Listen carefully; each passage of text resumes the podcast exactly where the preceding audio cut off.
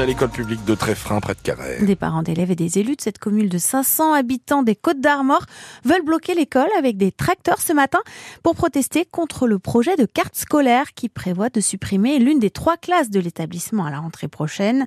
Manifestation de parents d'élèves prévue également aujourd'hui devant l'école de Plouézec dans les Côtes d'Armor à 8h20. Ce soir, ça sera 17h30 place du marché à Landerneau et un appel à la grève et au rassemblement demain à Quimper pour dire non au projet de 67 fermetures de classes dans le Finistère. L'intersyndicale de l'éducation nationale dénonce une saignée.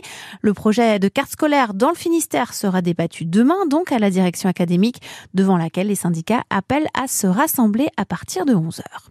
Le dépôt pétrolier toujours bloqué à Lorient. Des patrons d'entreprises du BTP demandent le retrait des taxes sur le gazole non routier, comme ce qu'ont obtenu les agriculteurs. Ils ont prévu de continuer le blocage tant que le gouvernement ne leur aura pas apporté de garantie forte. 5 à 6 mois en moyenne avant de pouvoir être présenté à l'examen du permis de conduire dans le Finistère.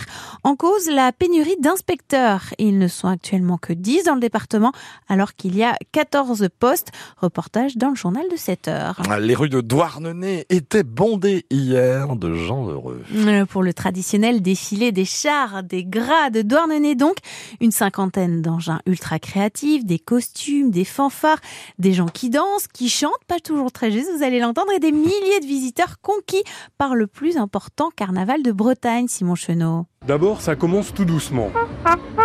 Les artistes accordent leurs instruments. Les chars sont en place. Attention le groupe là Allez, allez, allez Et d'un coup, Et on démarre c'est parti. Il y a des gens qui littéralement s'égosillent, Que toi Rien d'autre que toi qui rient fort, d'autres qui essayent tant bien que mal de mettre un petit peu d'ordre là-dedans. J'ai beau les engueuler, c'est les pires, ils obéissent pas Michael Jadet, l'organisatrice, est carrément satisfaite. Eh ben très bien, écoute, on est plutôt content. Il y a l'air d'avoir du monde. Les gens ont l'air d'avoir le sourire, donc voilà, bon. C'est elle qui fait la police dans ce grand bazar. Surtout n'importe quoi qu'on a envie de faire Et faire n'importe quoi, les douarnenistes le font bien. La dérision, l'autodérision Il faut, pour être habillé comme vous êtes, il faut.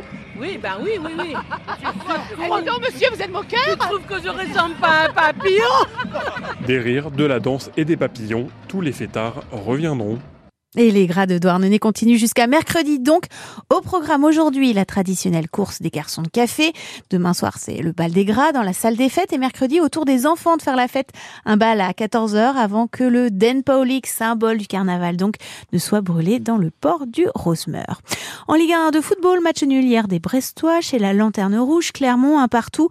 Brest descend du podium et est désormais quatrième après la victoire hier soir de Monaco face à Nice. Lorient s'impose enfin au moustoir contre Reims 2-0 et s'éloigne de la zone rouge. Les Merlus sont donc 16e ce matin. Rennes enchaîne une cinquième victoire d'affilée face au Havre 1-0. Le Stade Rennais désormais 7e. Victoire également des handballeuses brestoises face aux Suédoises de Savehof en Ligue des Champions. Hier, 28 à 23. Les filles du BBH sont quatrième au classement avant leur dernier match de poule samedi face au leader Giord en Hongrie. Et Charles Caudrelier continue la course en tête de l'Arca Ultime Challenge Brest. Hier matin, Armel Leclerc a passé le Cap Horn deuxième position. Thomas Coville, troisième. 6h30.